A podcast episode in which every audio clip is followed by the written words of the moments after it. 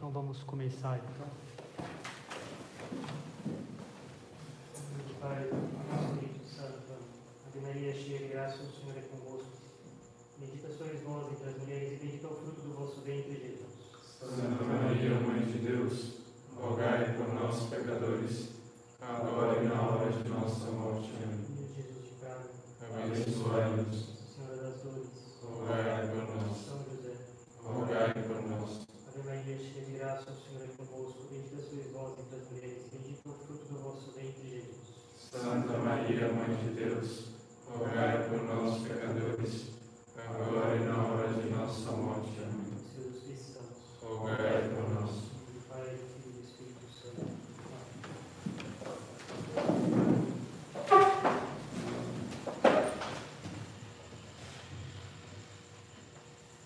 Bom, Boa noite a todos, então. Boa noite, Brasil. Vamos falar um pouco, então, a continuação da aula passada sobre a Quinta-feira Santa e vamos falar também da Sexta-feira Santa. Bem, só para recapitular um pouco, eu tinha falado na última aula sobre a origem da casula, que era uma veste civil de origem etrusca, no primeiro século estava largamente difundida em Roma e que começou a ser uma substituta à toga, começou a ser a veste senatorial por volta do século IV, uma veste usada em situações importantes por pessoas da aristocracia romana e do clero. Do clero, né? não só dos padres e dos bispos, dos sacerdotes, mas do clero em geral. Fala-se de acólitos, acólitos, acólitos, ordenados acólitos, da ordem menor do, do né? que usavam casula, hum, também diáconos, subdiáconos, e era usada durante a missa. Ora, como era uma, uma veste redonda, que cobria os braços e até os joelhos também, hum, redonda com um buraco no centro para que se pudesse passar a cabeça, e no momento em que era usada na missa, dada a função do diácono do subdiácono de auxiliar o padre, eles, para ter os braços desimpedidos, eles recolhiam a casula na parte da frente e a, jogavam por sobre os ombros assim, para poder ter os braços livres para ajudar mexer nos vasos sagrados, catena, cálice, tira a pala, põe a pala, troca o missal, galhetas. E quando ia, o ia cantar o evangelho, ele retirava a casula, enrolava ela e amarrava ela em forma de alça em torno dele. Ah, de modo que a casula aplicada, ela é o resultado atual disso, dessa, esse comportamento funcional que os ministros, diácono e subdiácono, sempre tiveram em relação à casula durante a missa, para poder ajudar o padre. O padre não tem casula aplicada justamente porque ele era auxiliado pelo diácono e subdiácono, que levantavam a casula na medida em que era necessário as incensações na elevação da hóstia do cálice. E a gente falou um pouco da, da Quinta-feira Santa, né? Bastante, uma boa parte da Quinta-feira Santa, e agora eu gostaria de falar sobre a procissão que vai até o sepulcro e o desnudamento do altar no final da cerimônia. A gente falou que existe uma diferença bastante notável, acho que é o que mais é, é mais perceptível pelos fiéis na cerimônia da Quinta-feira Santa, não só pelos fiéis, de que não é consagrado uma âmbula com hóstias para os fiéis comungarem no dia seguinte, na Sexta-feira Santa. São consagradas duas hóstias grandes, uma da própria missa, que é consumida na comunhão do sacerdote, a outra hóstia grande ela é colocada dentro de um cálice, um cálice mais simples, separado para isso, não usado na missa. Coloca-se a hóstia dentro, cobre-se com a pala, cobre-se com. Por cima da pala se coloca a patena, virada para baixo. Com um laço de seda se faz o contorno desse conjunto, se faz um nó, um laço, com uma fita de seda se faz um laço, cobre-se com um véu e ela é levada, essa hóstia é levada desse modo até o sepulcro. No dia seguinte ela vai ser usada para missa dos pré-santificados da Sexta-feira Santa. A gente vai falar daqui a pouco sobre isso. Por que é missa se não tem consagração?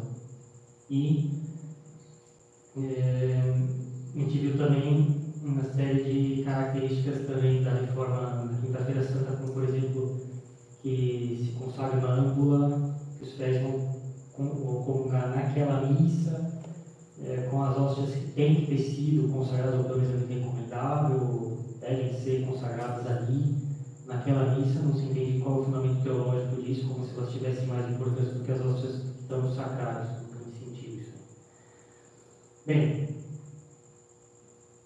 então vamos falar um pouco sobre essa procissão até o sepulcro. Então, antes das reformas de Pio XII, em 1955, terminada a missa, lembrando que na Quinta-feira Santa, antes da reforma de Pio XII, só havia uma missa na Quinta-feira Santa. Não tinha missa dos Santos Olhos de manhã e a missa em Tiana Domini de noite.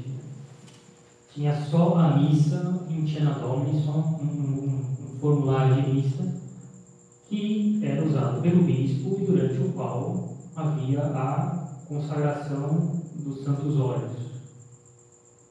A reforma de 1955 vai acrescentar um novo formulário da missa dos Santos Olhos, e não, não, não é assim antes da reforma, não tinha duas missas.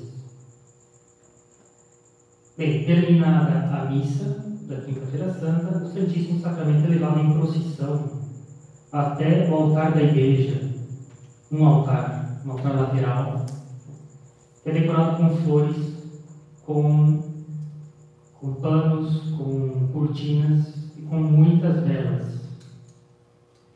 Lá ele é colocado dentro de uma urna. Sim, não tem uma urna, mas a maioria das igrejas tem, pelo menos até a reforma de Paulo VI tinha, né? uma urna para conservar o Santíssimo Sacramento, essa hóstia que está colocada no cálice. E como é que era essa procissão? Então, terminada a missa, o celebrante tirava a casula, colocava um pluvial branco. O Santíssimo Sacramento era incensado. O padre recebia o véu já quando pegava esse cálice contendo a grande hóstia, que estava sobre o altar, e entregava para o celebrante, para o padre. Se fazia uma procissão com tochas, semelhante à procissão de Corpus Christi Durante a procissão, dois, dois acólitos alternavam para incensar permanentemente o Santíssimo Sacramento, como é feito na, na, na, na festa de Corpus Christi. Estava debaixo de uma. debaixo de uma. de um ombreirinho, né, dentro da igreja. E, chegando no sepulcro, o Santíssimo Sacramento era incensado, colocado no, na, na, urna, no sepulcro, e o coro cantava o canto elo, genitório e genitó. O clero então voltava para o presbitério, para as estalas, para recitar as vésperas. Depois das vésperas, se desnudava o altar. Para desnudar o altar, o padre, com a estola roxa, entoava a antífona diviseram tecido e vestimentaria, dividiram entre si minhas vestes, sortearam entre si minhas vestes. Que o coro continua e o Salmo 21, que profetizava a paixão de Jesus Cristo. Bem, o que, que, que significa retirar os panos do altar? Significa o seguinte: o altar sempre foi identificado com Jesus Cristo, por isso que ele é consagrado também o altar é identificado com Jesus Cristo e desnudá-lo é uma, um rito que indica o fato de Jesus Cristo, na paixão dele, ter sido desnudado, ter tirado as roupas dele para ele ser flagelado e sofrer. Maltratado durante a paixão dele. E que são, o que é tirado durante o desnudamento do altar? Os panos do altar, os tapetes do chão também são tirados, os panos e cortinas, qualquer enfeite, enfeite diverso, palmas, relíquias, é, as sacras do altar são tiradas, mas a cruz e os castiçais ficavam. O, não se tirava a cruz do altar, a cruz sempre fica no altar junto com as velas. Bem, o que, que vai o que, que vai mudar em relação à reforma de Pio XII? Esse canto de vésperas é suprimido. Quer dizer, quem estava presente durante a cerimônia, a missa, em Tiana Domini, não está obrigado a recitar vésperas, porque a, na nova reforma de Pio XII, essa, o rito substitui a recitação de vésperas para quem estava presente. E isso é o mais importante né, a ser comentado. Parece que é necessário que se tire do altar, sejam tirados do altar a cruz e os castiçais. Por quê? Bem, não se fala nada de modo específico, de modo muito claro, no ritual, na, no missal, nas rubricas. Mas o fato é que nas rubricas da Sexta-feira Santa é dito que a cerimônia começa diante do altar sem castiçais e sem cruz. Então, se supõe que ela foi retirada, a cruz foi retirada do altar junto com os castiçais. Então, das duas, uma, você faz isso no desnudamento do altar, ou você, em segredo, né, em privado, depois que todo mundo for embora, retira a cruz do altar e leva para a sacristia. Bem, qual que é o problema disso daí? Como eu disse, não se retira a cruz do altar. Vamos ver se vocês pudessem observar que até no domingo de Páscoa a cruz está sobre o altar. A cruz é simplesmente fixada no altar, fixada moralmente, vamos dizer assim, né? não fisicamente, mas não se tira a cruz do altar, nem no domingo de Páscoa, nem na oitava de Páscoa. A cruz permanece ali. É evidente que tem uma série de significados teológicos para a vida espiritual da gente, a centralidade do sacrifício da cruz na vida católica, mesmo no domingo de Páscoa. E com a reforma de 1955, a cruz é tirada do altar pela primeira vez. Nunca no ano inteiro isso acontece. Qual que é a consideração mais, mais razoável a se fazer sobre isso? é de considerar que parece ser, apesar de ser uma vez só no ano, parece ser uma etapa, uma preparação para que se acostume os fiéis a ver um altar sem cruz, é mesmo sem castiçais. O que seria já uma espécie de preparação psicológica de acostumar as pessoas a ver um altar sem cruz e sem castiçais, coisa que vai ser o padrão para o rito de Paulo VI. Uma mesa desnuda, sem cruz, sem castiçais, na frente de todos, no centro da, ali do presbitério. Parece ser, de fato, uma coisa que, apesar de pontual, permitiu que as pessoas começassem a se acostumar com altares sem cruz e sem castiçais, coisa que vai se tornar bastante difundido com a reforma de Paulo VI. E que também fiz essas considerações sobre a cruz presente no altar, inclusive no domingo da ressurreição. Um altar que não tem cruz, vale a pena se pensar um pouco o que isso significaria ou poderia significar de implicações na vida espiritual das pessoas, né, que vão se habituando a ter um altar sem cruz. Na verdade, elas começam a, a, se habituar, sem dúvida alguma, a ver no altar um lugar de reunião das pessoas em torno do altar e não um lugar do sacrifício, do corpo de Cristo, do sangue de Cristo. Bem, terminadas essas considerações, a gente vai falar um pouco agora do mandato, né, do, do, do lava-pés. Bem, antes da reforma de 55, o lava-pés não era feito dentro da missa. E, inclusive, continua não sendo obrigatório que se faça na missa. Ele era feito depois da missa, inclusive, geralmente com certo tempo para os padres poderem descansar um pouco. Ele era feita depois na sala capitular, numa sacristia, numa sala anexa da igreja, como se nós fizéssemos aqui, nesse salão. Não era feito na igreja durante a, a missa. Inclusive, era permitido que se fizesse dentro da igreja com a condição de que ela fosse grande, grande o suficiente para que ficasse longe do lugar do sepulcro onde estava Santíssimo e que a coisa acontecesse sem ser notado por quem estava no sepulcro. E como é que o padre fazia? Ele usava um pluvial roxo, os ministros, então diácono e subdiácono, estavam com paramentos brancos, como para missa. O diácono canta o Evangelho, é o capítulo 13 de São João, antes de festa Páscoa, antes do dia da festa da Páscoa, na, é da missa da, da ceia, com todas as cerimônias ordinárias para o Evangelho. Né? O Evangelho é o Evangelho é sustentado pelo subdiácono, como na leitura do Evangelho, bem, no canto do Evangelho da missa solene. Depois do celebrante, o padre ele tirava o pluvial, colocava um pano branco na cintura, como Nosso Senhor fez, e, eh, acompanhado de um diácono e de um subdiácono, lavava os pés de algumas pessoas e os beijava, como Cristo. Né? É, o subdiácono sustentava o pé e o diácono enxugava depois com um pano.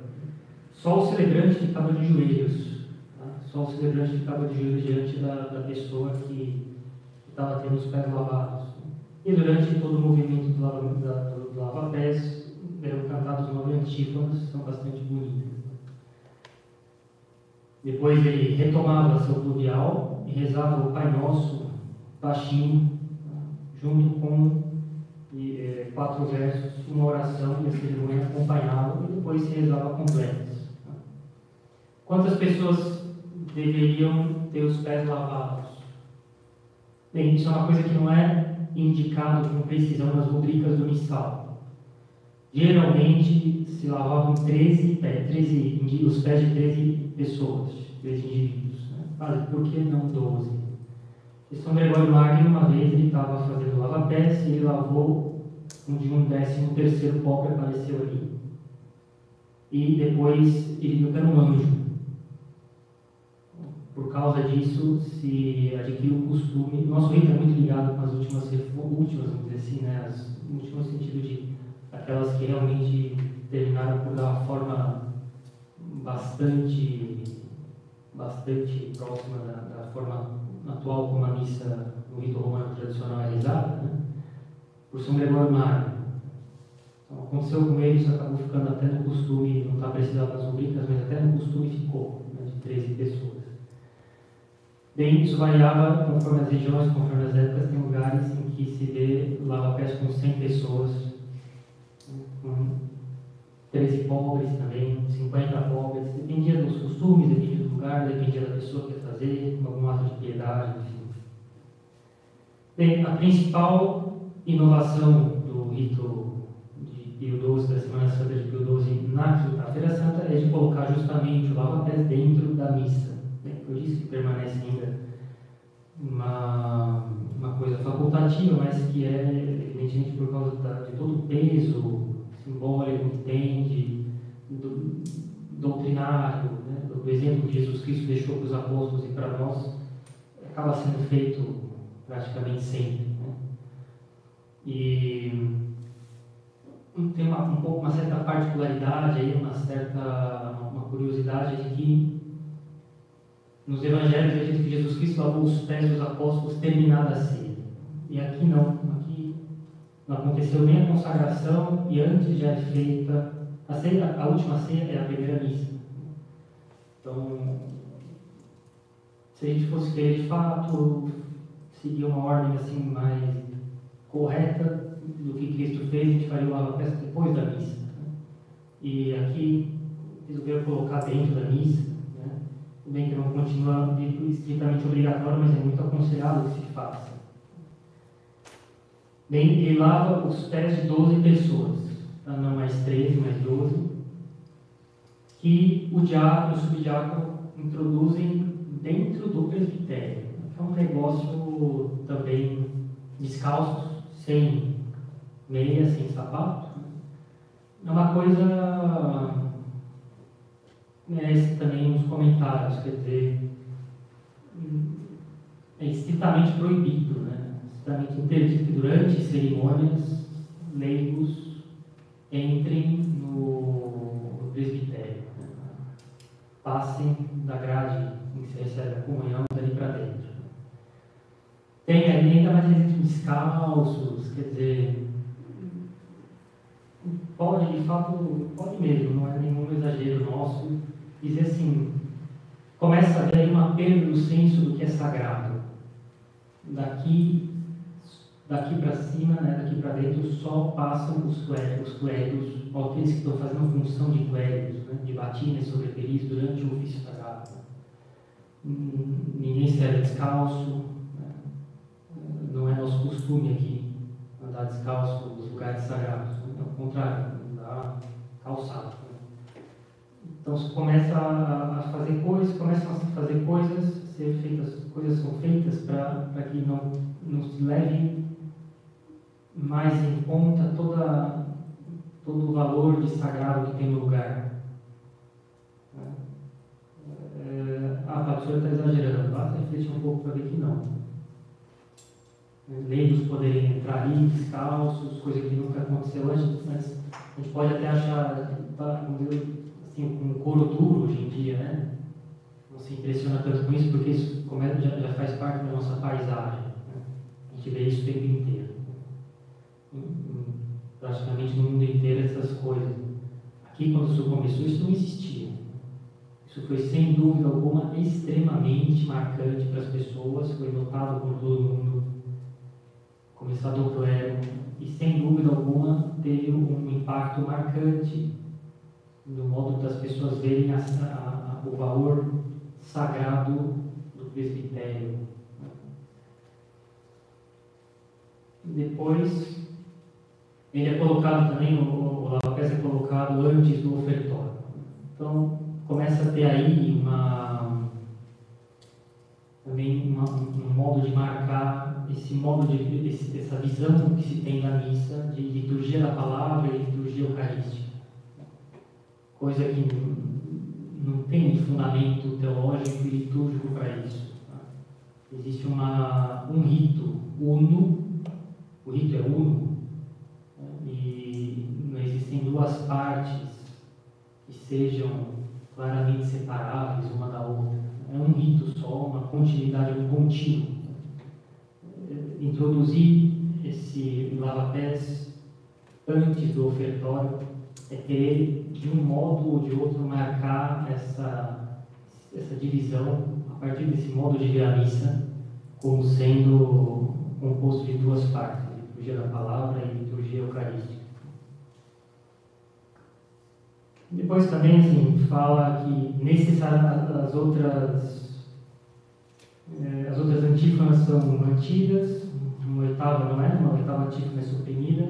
Tem uma nova rubrica que fala que a nona antífona, que é o bicário amor, tem que ser cantada. Bem, nunca pode ser omitida. Só um comentário também, nada contra, uma, uma música belíssima, mas estava meio na moda nos anos 50. O amor, a união entre todos os povos, essa. Lógico que os países têm que saber conviver em harmonia e em paz. Né? Mas existia nos anos 50 esse irinismo pós-segunda guerra mundial, essa, esse, esse, esse, essa, essa, mente né, de querer pacifismo, um irinismo, um irinismo um, que marcou uma época, né, marcou uma década, marcou uma geração até. parece ter tido uma influência aqui no rito até nessa reforma de essa música tem que ser cantada, né, onde o amor está presente, enfim, né, Deus está ali. É, uma influência de um espírito dos anos 50 E depois, na reforma de Pio XII, o padre volta e reza o Pai Nosso voltado para os fiéis. Como a menção dos ramos, a gente viu na reforma de Pio XII, é feito voltada para os fiéis. Como a gente falou já na, na aula sobre a, o rito de Domingo de Ramos na reforma de Pio XII. E aqui mais um, uma repetição disso, confirma né, nossa, nossa visão, a tentativa de começar a introduzir, de acostumar as pessoas, coisas que acostumassem os fiéis a ver o padre voltado para eles. A ver o padre fazendo uma parte do rito voltado para, os fiéis, não mais sempre para a cruz, para o sacrário, para o altar. A, a, a, introduzir a ideia de uma celebração face ao povo. Tem uma observação também, dizendo para usar, usando esse termo assim de jeito tão primário, mas eu digo eu não rezo a missa com a presença do povo, eu rezo a missa com fiéis. Né? Não é um simples, uma simples aglomeração de povo aí, né? São fiéis, são membros do corpo místico de Jesus Cristo, não é simplesmente povo. Né? É, a missa é tem, tem presente na missa os fiéis. Os estão presentes na missa, não é povo. Pode, pode falar povo, pode, né? Mas acho que fiel é uma palavra que, sem excluir o uso da palavra povo, é uma palavra, palavra fiel que exprime bem melhor a união dessas pessoas no corpo místico de Jesus Cristo que tem a mesma fé. Por isso eles são fiéis. Bem, isso, então, terminadas essas considerações sobre a Quinta-feira Santa, vamos agora introduzir a, a cerimônia da Sexta-feira Santa. Bem, no missal de São Pio V, o título dessa cerimônia é Féria Sexta em Parachev. Né? É uma expressão grega, chama preparação. E é o termo que os, os evangelhos usam para falar da da vigília do grande dia de Páscoa. Aparece nos quatro evangelhos esse termo, foi retomado por São Jerônimo na Vulgata e também é usada nos, nos, ritos latinos, como o rito romano, o rito rosário e o rito ambrosiano, usam esse termo na Sexta-feira Santa, né, que é uma missa em paraxério, né, a preparação da Páscoa. E, bem, o que, que é o rito da Sexta-feira Santa? É uma missa dos pré-santificados. O que, que quer dizer? Quer dizer que é uma estrutura ritual de missa, mas não tem consagração. As ofertas já foram, pão e vinho, já foram consagrados um dia antes, consagradas um dia antes na missa da quinta-feira. Elas foram pré-consagradas, elas foram pré-santificadas. O que foi oferecido pão e vinho ofertório, foi consagrado, foi santificado um dia antes. Então, esse rito da missa, ele é feito sem consagração. É missa em sentido estrito? Não, não tem consagração. Mas a estrutura toda é de uma missa rezada sem consagração, com pão e vinho que foram pré-santificados um dia antes coisa largamente corrente, usual entre os orientais. É o único dia em que isso é feito no rito romano tradicional, no rito romano, né? e que no rito, nos ritos orientais são bem mais frequentes, bem mais frequentes. Épocas do ano que isso acontece. Ora, coisa interessante, né? O são Gregório Magno, ele foi embaixador, antes de se tornar padre, bispo, papa, ele foi embaixador em Constantinopla. E ele lá é, certamente recebeu assim, um conhecimento dos, dos, do ritual bizantino, sem dúvida nenhuma. Né? E, e, essa liturgia parece né, ter sido organizada e regulamentada em Constantinopla, no século VI, quando justamente São Gregório era diácono e era no, diácono e era embaixador ali, né, junto do patriarca de Constantinopla. E ele, em Roma, como Papa, rezava essa missa de, dos pré-santificados na Basílica da Santa Cruz em Jerusalém, com a cruz de Cristo, que está lá, né, uma relíquia da, da cruz de Cristo que está lá. Vocês imaginem assim, o valor que, que tinha gente das pessoas quando São Gregório rezava hum, numa parte da Sexta-feira Santa, et lium crucis, eis linho da cruz, no qual, no qual pendeu a nossa salvação. E ele segurava a cruz de verdade falando isso. Não era uma representação, uma imagem, uma cópia, como a gente faz nas outras igrejas do mundo. Era de fato a cruz de Cristo original que ele segurava quando ele falava: Eis aqui o linho da cruz, né, sobre o qual foi pendurado a salvação do mundo. Ele segurava a cruz de Cristo mesmo a verdadeira cruz. Bem, nessa missa não tem cano, tá? não tem consagração, mas há uma missa, uma estrutura de missa, uma liturgia eucarística, tanto como nos ritos bizantino, armênio, rito armeno, rito siríaco. E são, vai ver, o ritual é feito como qualquer outra missa, que receber que o padre, os ministros de casula, como para missa, pagamento de. Tá? Casula, manípulo. Eles entram em procissão, está falando da, da, da, da Sexta-feira Santa antes da reforma de Pio XII. Então eles entram em procissão, o padre está de casula, o diácono também, tem escola diaconal, uma casula aplicada, o subdiácono também casula aplicada, como nos dias de penitência. Né? É, missas de quaresma, de penitência, chegam no coro, no, no, no santuário, desculpe, eles chegam no santuário e fazem a reflexão e ficam deitados por algum tempo, que é o tempo de recitarem mentalmente o Salmo 50, o miserere. Pois eles se levantam e os acordes colocam um pano de altar sobre o altar. Por quê, Padre? Porque, como a gente falou, o altar simboliza Jesus Cristo. E aqui agora a gente vai fazer a liturgia que vai nos lembrar da morte de Jesus Cristo. Ele está coberto no sepulcro dele, panos, mas enfim, esse, esse pano do altar serve para marcar esse corpo de Jesus Cristo coberto com pano no, no sepulcro. Por isso se cobre no começo da cerimônia o altar que simboliza, representa Jesus Cristo com pano.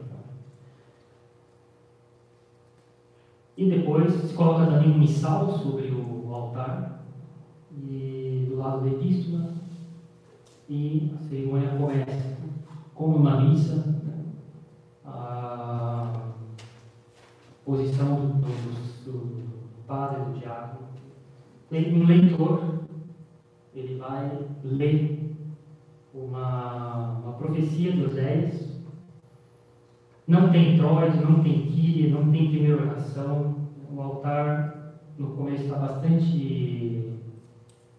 É, é, muito econômico os, os, os, enfeites sobre o altar, só tem um pano, como era ainda no século IV em Roma. Gostaria que vocês notassem que os ritos da Semana Santa, do tríduo, eles foram aqueles que foram sendo menos tocados pelos acréscimos que foram tendo ao longo dos séculos seguindo aquela regra, são sobretudo os períodos mais sagrados, mais importantes da liturgia, a gente preserva mais de mudanças. Coisa que então é bastante curioso notar que Pio XII tenha, tenha autorizado, né, ratificado uma reforma justamente no trido, que é, são os três dias mais santos do ano, indo em indo de encontro mesmo a essa, esse modo de proceder da igreja ao longo dos séculos com os períodos mais sagrados do, rito. Depois, o padre recita uma oração em que se fala, é a mesma oração que ele recitou no dia anterior, em que se faz um paralelo, se faz uma comparação entre a traição de Judas na Quinta-feira Santa e a conversão do bom ladrão na cruz na, na Sexta-feira Santa, fazendo uma, uma um paralelo, né? como pode. Importante notar que a Sagrada Escritura não fala isso, né? a gente tem que estar tá ali, tem coisa que não precisa ser dito, basta a gente refletir um pouco. Né? Quando Cristo enviava os apóstolos de dois em dois, ele dizia aí de pregar o Evangelho, expulsar os demônios, curar os doentes, fazer milagres. Né? Judas fez tudo isso. Judas expulsou os demônios, curou os doentes, converteu um monte de gente. Tá? Eles voltavam, contavam tudo que eles tinham feito, Deus ficava muito contente com tudo que eles estavam fazendo, e Judas fez a mesma coisa. Né? É, ele viu tudo que os outros apóstolos viram, né? impressionante ver a dureza do coração dele. Enquanto que o, o bom ladrão aí, é, em alguns instantes na cruz ali, teve uma conversão fulminante. Ele não viu nada do que Judas viu longe disso, mas ele, ele via como aquele homem estava sofrendo uma barbaridade com a paz de espírito total. Óbvio que ele percebeu que ali não estava uma pessoa comum. Ele tinha uma pessoa que era inocente, mas não era inocente só de não ter feito crime algum do qual ele estava sendo acusado. Ele era inocente na vida dele. Isso fez ele se converter. Também é, é, é, notável ver que os evangelhos falam, não invento nada, né, que os dois ladrões que, que, foram crucificados junto com Jesus Cristo, juntos com Jesus Cristo, os dois blasfemavam, os dois provocavam Jesus Cristo. Quer dizer, teve alguma hora ali que o ladrão mudou. No começo, os dois estavam ofendendo Jesus Cristo. Uma hora ali, o bom ladrão se converteu, viu as coisas de outro jeito no começo e também no fim de Jesus Cristo.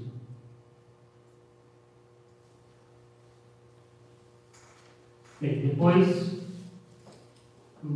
direto algumas coisas mais notáveis, então os, os diáconos vão cantar a paixão, segundo São João, exatamente como foi, feita, foi feito no, domingo de Ramos, ontem. Né? É, São Marcos, amanhã, terça-feira, São Lucas na quarta, voltados todos para o lado do para o mesmo sentido em que o Evangelho é cantado na missa solene. Mas o diácono recita o mundo acordeu, não é abençoado pelo padre, não, não, não, não incensa é, o, o, livro, os, os livros do canto, da paixão, os acólitos não levam seus, suas velas. Depois do Evangelho, o evangeliário não é levado para o padre beijar. O padre não é incensado pelo diácono, tudo isso não acontece. Depois tem aquelas nove orações que são rezadas pelo clero, pelos pagãos, pelos judeus, enfim. O diácono está com um estolão ele tira a casula, coloca o estolão, estão todos é, em, em, coluna atrás do, do padre, do lado da epístola. E depois se procede à adoração da cruz. E como é que isso acontece? O diácono e o subdiácono vão até os mochos, né, os bancos que sentam, retiram os manípulos, o padre retira a casula qual é a cor, vocês estão vendo aqui, a cor é preta. Por quê? Porque é o rito que gira em torno da morte de Jesus Cristo. Tá? Não é violento. Tá? Aqui os três diáconos cantando a paixão, a questão de manípulo também. Depois vem a adoração da cruz. O diácono então tira a casula, coloca o estolão, vocês veem ele aqui com o estolão. O subdiácono retirou a casula dele que é o primeiro que eles vão ter que ajudar o padre. Agora eles tiram a, a seguindo o costume antigo, permanecendo o modo de fazer, eles tiram a casulo. Antigamente atrapalhava o movimento dos braços. Agora eles vão ter que ajudar o padre, vão ter que tirar o véu da cruz, vão ter que pegar na cruz, então eles se preparam com relação aos paramentos de missa para que eles estejam em condições de fazer. E ele então, o diácono vai procurar a cruz onde? A cruz está em cima do sacrário. A cruz não foi tirada do altar, ela está sempre sobre o altar, e leva para o padre, que está ali do lado da epístola. Depois a cruz vai sendo é, desvelada em três momentos, né, que se canta, como eu disse, o, madeiro da cruz, no qual ficou pendurado a nossa salvação. Uma coisa assim notar, então a cruz estava sempre sobre o altar, ela não vem assim de um jeito estranho da sacristia, né? não se sabe por que, que ela foi tirada do altar, com que finalidade, para colocar na sacristia, para fazer o que lá. Voltar da sacristia para a mão do padre de novo para o altar, uma coisa bastante, bastante bizarra. Né?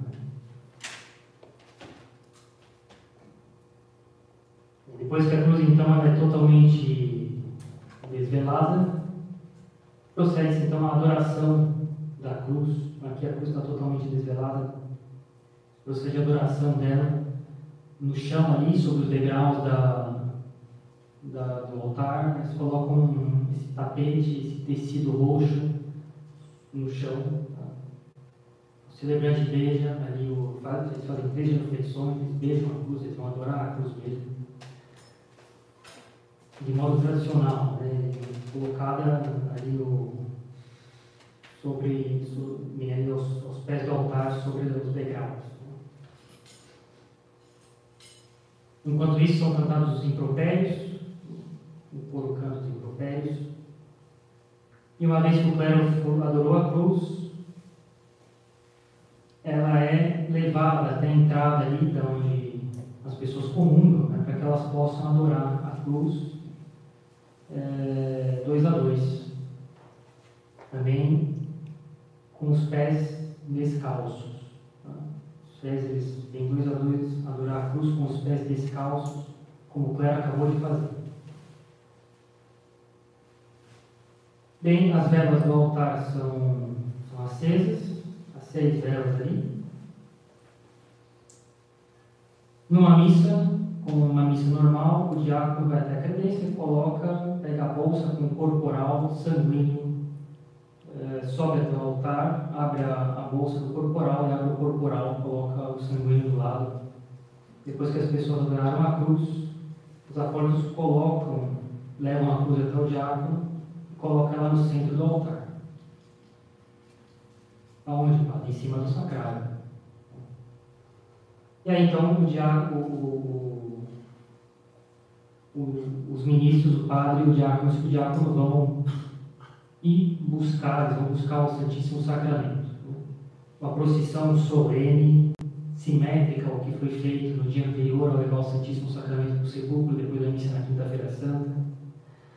É, o diácono retira da urna o Santíssimo, o padre o incensa, é levado de volta com tochas, coberto, toda a solenidade que se deve dar para o Delmel branco, toda a solenidade que se deve dar para o Santíssimo Sacramento.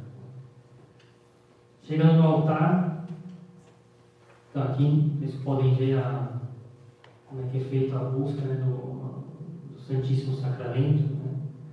Não é o padre que vai com os ministros, não é só o padre fica esperando ali no altar, o diácono vai de um jeito estranho, sozinho. Né? Não, todo mundo vai buscar o Santíssimo Sacramento. O diácono, então, coloca o Santíssimo Sacramento sobre o altar e o padre o incensa, incensa o Santíssimo Sacramento. Vocês veem que tem a forma de uma missa, né? Cruz sobre o sacrário, os três, três velas de cada lado, nunca foi retirado do altar. É, o altar é coberto, tem um missal ali, abre corporal, coloca o Santíssimo sobre o altar, ele é incensado e o Santíssimo Sacramento, então, é tirado do cálice e colocado sobre o corporal. O celebrante sobe até o altar, o diácono retira o véu do cálice, tira a patena, tira a pala, que fala em inflexão, e o padre, então, pega o cálice e escorrega a grande hóstia, a hóstia que ele consagrou, escorrega a hóstia para a patena, e depois coloca o cálice sobre o corporal. É, coloca depois a hóstia sobre o corporal, o diácono coloca vinho no cálice, o subdiácono um pouco de água, como no ofertório da missa. O diácono dá o cálice para o padre, o coloca sobre o corporal, cobre com a pala. Faz as orações habituais do ofertório, ofertório do pão, do vinho, em vista do sacrifício, invocação do Espírito Santo, sobre as ofertas. É, tudo isso daí é Desculpa, tudo isso é omitido, tá? Não é feito isso daí. As orações habituais do ofertório são totalmente omitidas, tá? Que é coisa bastante significativa, né? Não se oferece pão, porque já é o corpo de Cristo. Já tem o corpo de Cristo ali sobre o altar, tem sentido fazer a oração do ofertório. Tá? E não se oferece o vinho, porque ele não vai se tornar o sangue de Cristo, não vai ter consagração uma coisa assim, importante saber. Uma vez que foi feito numa missa o ofertório do pão e do vinho, se acontece algum problema que impede a consagração e não é possível continuar a missa depois, não se pode devolver esse vinho para a garrafa, não se pode devolver essa hóstia para o recipiente de hóstias, tá? Ele foi oferecido para Deus, eles têm que ser destruídos e lançados na piscina. Tá? Não pode tratá-los como se fosse coisa banal, vamos dizer assim. Né? Aqui não tem sentido oferecer vinho porque não vai ter consagração. A gente oferece o vinho em vista de separá-los do uso profano para que eles sejam consagrados de maneira conveniente, né? mais conveniente. Depois, uh, ele beija o altar, se volta do lado evangélico não, não, não faz o, o, a volta toda, né? Ao falar orate e fratres, ele se volta para o lado do evangelho fala orate e fratres, dando as costas para o Santíssimo. Como numa, na missa rezada diante do Santíssimo Sacramento exposto. E orate e fratres, utiliram a reflexão sacrifício, agitado e fiat, de um pater omnipotente. Né? As pessoas respondem, os fiéis, o xícara. É, ah, isso não é feito, desculpa, mas o celebrante passa diretamente ao Pai Nosso. Tá? Não tem cano da missa, porque não tem consagração, já foram consagradas um dia antes. O Pai Nosso é cantado como normalmente. Tá? É... Como normalmente se canta. A presença do Pai Nosso grito, né, no, no, tom ferial, não no tom solene. Depois uh, liberados coisas domini, etc., uh, ele eleva a hóstia, como numa missa, lembrando que nesse dia o corpo de Cristo foi levado na cruz. Ele está oferecendo o sacrifício do corpo dele para o Pai eterno. O diácono e os diáconos vão ficar de joelhos, um pouco atrás do Padre, para levantar a casula durante a elevação da hóstia. Não tem sino, se usa a matraca. E depois só o padre comunga, né? só o padre comunga, nem diácono, nem subdiácono, nem o fiel, nem o clero costume bastante antigo isso daí. Depois o padre vai purificar os dedos, purifica o cálice, o subdiácono coloca o cálice de novo sobre, com, com o véu dele, como numa missa, ele vai lá e leva, arruma tudo, leva para a credência. O diácono tira o estolão, coloca a casula picada de novo, como nas missas de quaresma, como a gente já viu aqui nos domingos. Né? Todo o restante da missa, antífona de comunhão, pós-comunhão, benedicamos Domino, plástico aqui, na crença, no último evangelho, não tem nada disso. Tudo isso é omitido. O padre, diácono e subdiácono vão fazer reflexão diante do altar, vão para a sacristia em silêncio. E tem o desnudamento do altar novamente, a cruz permanece no altar, mas agora desvelada. Né?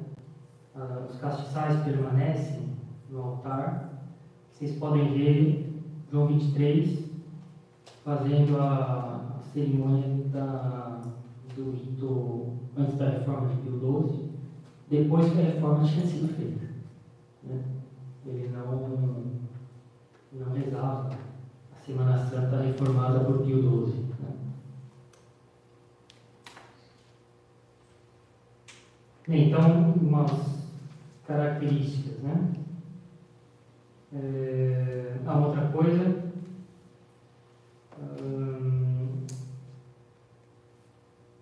O altar do, do sepulcro é tirado,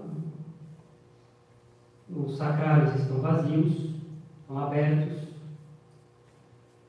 Então, isso marca bastante assim, a ausência de Jesus Cristo depois da morte dele, depois do enterro dele. Tá? Ele é enterrado, desce aos infernos, uma maneira ele vai até os infernos. Né? Os sacrários vazios na igreja, abertos, são, são representações disso. Tá? Bem, a missa de pré-significado na Sexta-feira Santa, no rito romano, tem então certos aspectos. É, é uma missa, a estrutura de uma missa, né? é uma missa de pré-santificados, coisa largamente comum nos ritos orientais, que acontece só nesse dia do ano no rito latino. Não é um simples, é, dizer, um serviço de comunhão. Ah, a gente vai cantar paixão e depois receber a comunhão dos fiéis. Não, não é isso. É uma missa, estrutura de missa. É, Para exprimir bastante, de modo teologicamente bastante claro, a união entre o Calvário da sexta-feira, né, na sexta-feira santa, na sexta-feira da paixão, e o sacrifício eucarístico. É o, é o mesmo sacrifício. Costumo dizer para as crianças do catecismo que é, a missa é uma espécie de máquina do tempo. Não é que o sacrifício de Cristo na missa é feito de novo. Cristo só morreu uma vez. A única morte de Jesus Cristo é colocada na nossa frente de novo. Só isso. Só entre aspas. Né? Não é muito. Não precisa, ficar, não precisa ficar multiplicando o sacrifício de Jesus Cristo. Não só não precisa, como não é para fazer. É uma máquina do tempo. Volta dois mil anos na história, mais de dois mil anos e. quase dois mil anos, desculpe. E a gente está presente, diante de nós está presente o único sacrifício de Jesus Cristo. É isso. Isso é a missa.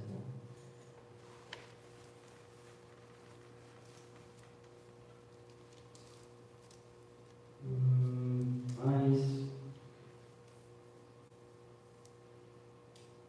Mas também.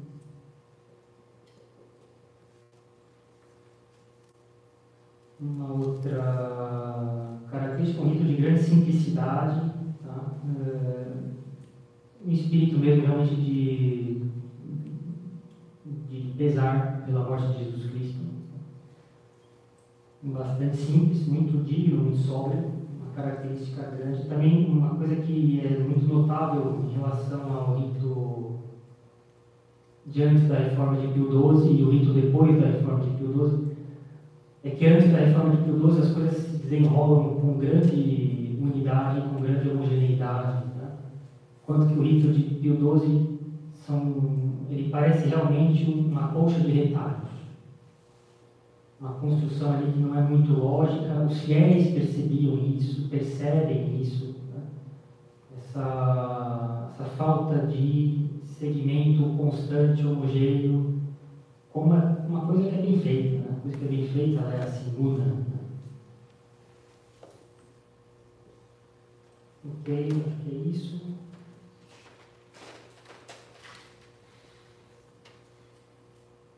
Bem, isso para explicar o rito antes da reforma de, Paulo, de, de, de Pio XII. Né?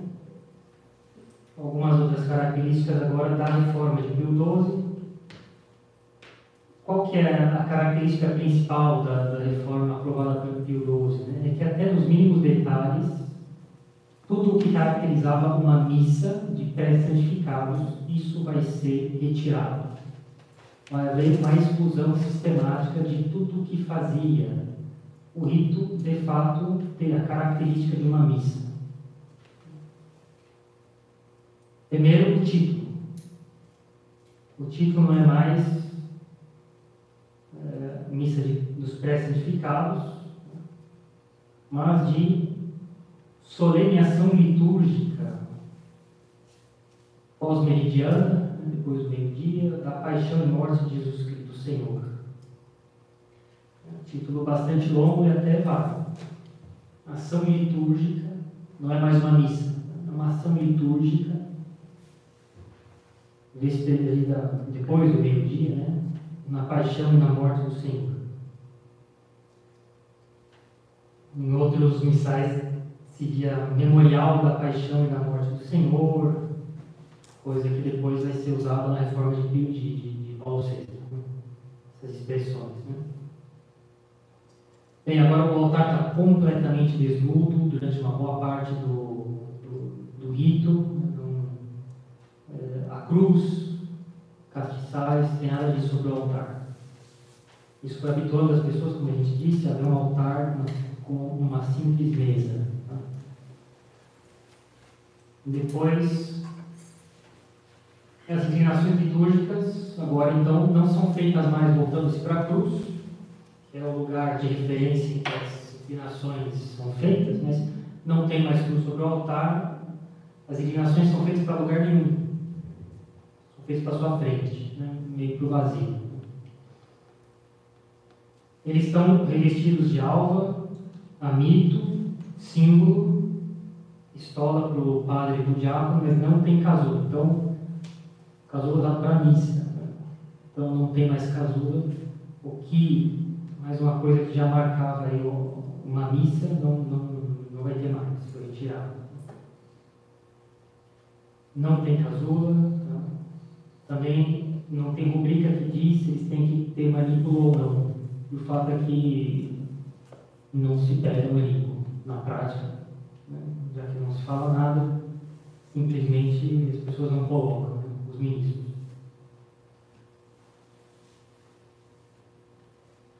Depois vai ter assim, várias mudanças de paramento, que é uma coisa muito incômoda. Tem que ficar o tempo inteiro, tira paramento, põe paramento, tira um elemento por outro, ao invés de ficar sempre usando os paramentos, como nas missas de quaresma, né?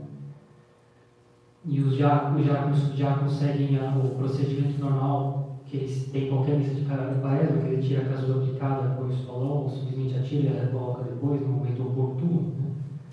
Não, eles ficam trocando pelo menos três mudanças de, de paramento no durante o rito. E mais também hum,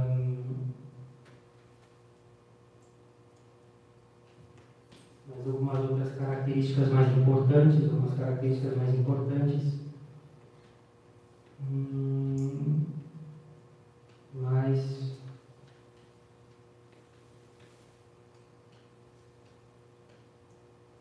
então, antes os três diáconos que cantavam a paixão iam cantar diretamente a paixão voltados para o norte. Lembre-se, o altar está voltado para o leste, onde o sol nasce. O diácono canta o evangelho para o norte e, é, igualmente assim, para o canto da paixão. Agora, esses diáconos que vão cantar a paixão vão receber a bênção, é, vão, vão diante do celebrante, do padre, né? não, não para pedir a bênção, mas é, o celebrante vai recitar uma, uma oração uma, em voz alta. Agora vão começar a aparecer coisas em voz alta, Pai Nossos em voz alta, depois o Lava-Pés, orações em voz alta. A gente vai ver aqui no final da, do rito da Sexta-feira Santa, reformado por Pio XII, orações em voz alta também, que isso não se fazia. para começar a habituar as pessoas a ver o padre cada vez falando mais alto. Orações feitas com tom baixo de voz, isso aí vai, começar a ser mudado. Você vê aí uma, uma transição né, para acostumar as pessoas com o que depois vai ser algo habitual. O padre falando sempre em voz alta, na reforma de Paulo VI. Depois, pelas grandes orações, aí sim os apólitos colocam um pano sobre o altar, não, já, não, não tinha já desde o começo, mas só agora, quando ter as grandes orações, o padre pede um pluvial preto, diácono e diácono uma dalmática e túnica pretas, né? coisa que nunca se viu antes numa missa, é, uma missa no rito romano. Padre de pluvial, diácono e subdiácono de dalmática preto. Essa combinação de pluvial para o padre, dalmática e túnica para diácono e subdiácono se vê na adoração do Santíssimo Sacramento. Mas em branco, né? Aqui não, tem preto, mas o padre está de pluvial, eles estão de dalmática e túnica, os ministros, bem diferente da missa de pré-santificados, diante da reforma, está todo mundo de casula, ou então de solão, em casula como numa missa normal. Então, coisas que indicavam que era uma missa, conforme o rito romano tradicional, foram sendo tiradas. Para acostumar as pessoas a estarem presentes não numa missa, mas numa ação litúrgica, né? em que se faz memória, memória, memória de lembrar da paixão de Cristo e a gente recebe a comunhão depois.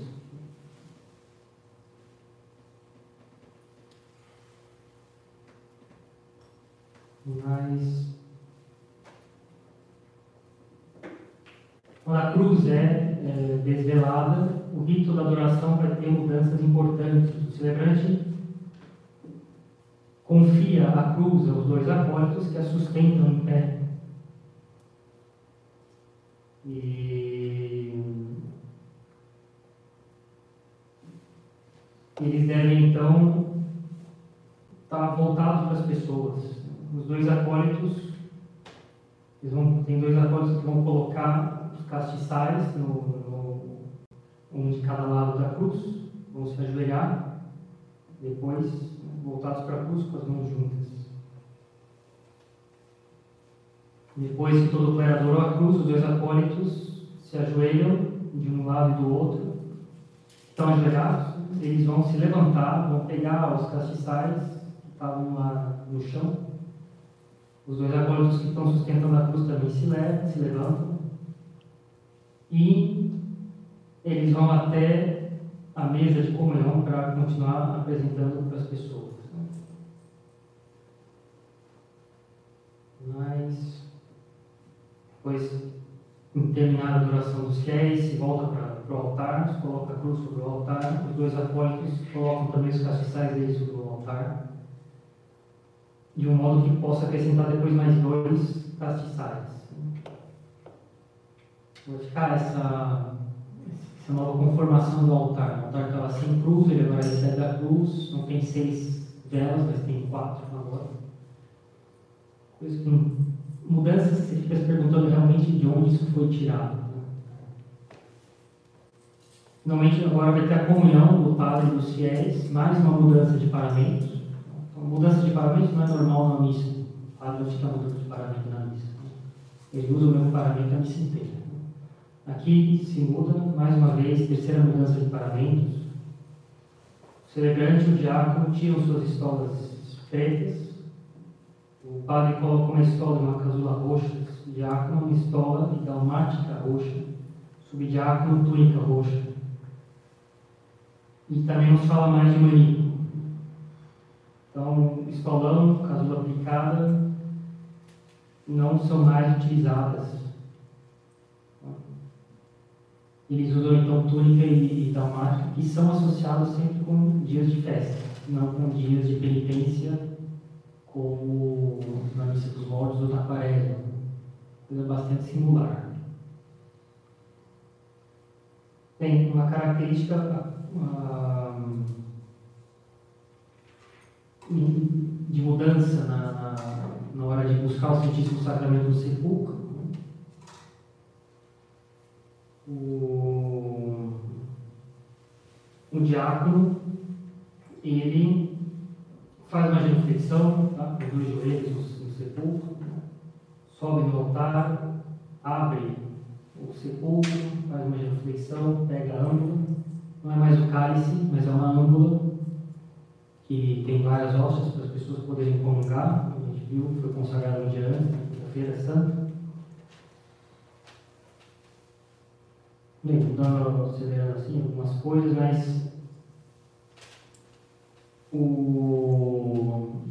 o diácono vai levar então o Santíssimo Sacramento, as hóstias que estão na âmbula para o altar principal, e o padre vai comungar de uma hóstia pequena, como todos os outros fiéis.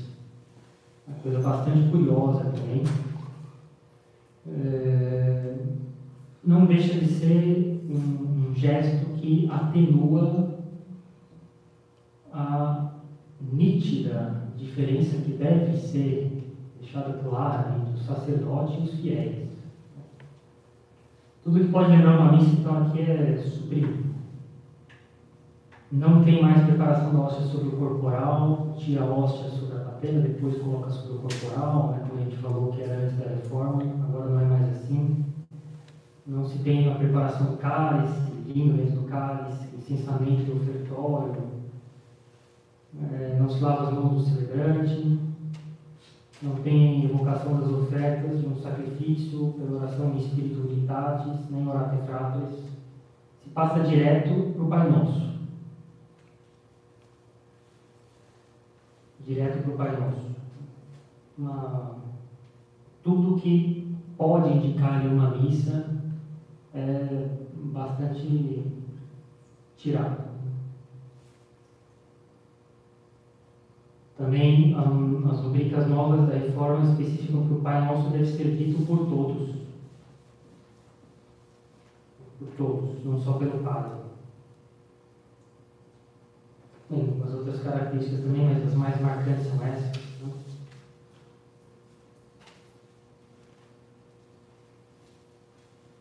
Então, o rito de comunhão é quase idêntico de uma comunhão fora da missa. A única coisa que tem é que aqui o está de casulo, né? A comunhão fora da missa não tem casulo. Pronto, feliz isso. Depois da comunhão, na medida em que não tem os feitos de um cálice, né, não tem ablução. Então ele tem que purificar os dedos é, na, no vaso de purificação. Antes ele purificava justamente no cálice, como numa missa.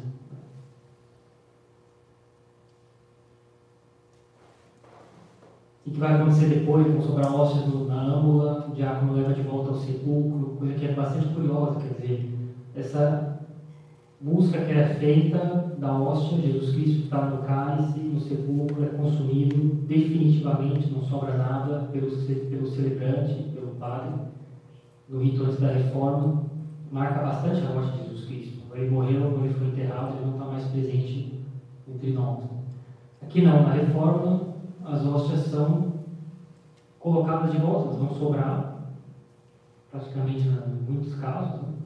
vão ser volta no sepulcro, quer dizer, qual é a função então do sepulcro de representar a Jesus Cristo preso até a morte dele, depois que ele sofrimento de Jesus Cristo até a morte dele, depois que ele morreu enterrado e não está mais entre nós. Ele continua ali no sepulcro, mas a sexta-feira santa já aconteceu, uma coisa bastante, bastante confusa, né? Coisa bastante confusa, é, é inexplicável. Né? Nada de, nada de surpreendente que alguém venha até a pensar que finalmente as hóstias não são Jesus Cristo. Que toda essa, todo esse ritual não, não tem nenhum paralelo realmente com a morte física de Jesus Cristo na paixão que ele sofreu porque as nossas continuam lá, mas afinal de contas, se elas se apresentavam Jesus Cristo, e era Jesus Cristo em pessoa, nosso consagrado, que não foi tudo consumido na Sexta-feira Santa? É estranho. Então são modificações profundas, são modificações bastante amplas, né? que têm significado teológico. Tá? a partir do momento também que você não faz mais uso de um, de um cálice, que você vai tirando todo o aspecto de missa, do ritual, para acabar tendo como consequência que toda essa ação litúrgica, como o próprio título do missal da reforma indica, né, vai ser um conjunto de leituras, de orações com a comunhão dos fiéis. Não, não é mais uma missa. Tá? E assim, liturgicamente, liturgicamente fica rompida essa união que tem entre o sacrifício de Cristo e o sacrifício da missa. Olha, por que se mantinha na Sexta-feira Santa sem consagração a estrutura de uma missa? Para que se fizesse claramente um paralelo entre o sacrifício que Cristo fez na sexta-feira, da paixão dele, há quase dois mil anos, com o sacrifício da missa. Agora não tem mais o aspecto de missa, é um conjunto de leituras com a comunhão dos fiéis. Não se tem mais essa, essa unidade teológica entre o sacrifício da missa e o sacrifício da cruz de Cristo. Que é uma coisa bastante importante na, na, teologicamente, né? sem dúvida alguma. Bom, é isso por hoje. Concluímos aí pelo menos três ritos aí da Semana Santa, domingo de Ramos, quinta-feira, sexta-feira. E é isso. Né? Amanhã a gente vai falar sobre a Sábado Santo. Vamos rezar então.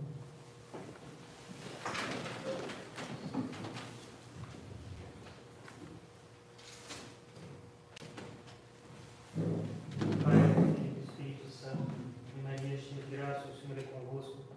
Bendita sois vós entre as mulheres, bendito é o fruto do vosso ventre, Jesus. Santa Maria, Mãe de Deus, rogai por nós, pecadores, agora e na hora de nossa morte. Amém. Jesus de Praga, abençoai-nos. Senhora das Dores, rogai por nós. São José, rogai por nós. Maria, cheia de graça, o Senhor é convosco. Bendita sois vós entre as mulheres, e bendito é o fruto do vosso ventre, Jesus. Santa Maria, Mãe de Deus, rogai por nós pecadores, agora e na hora de nossa morte. Amém. Deus cristão.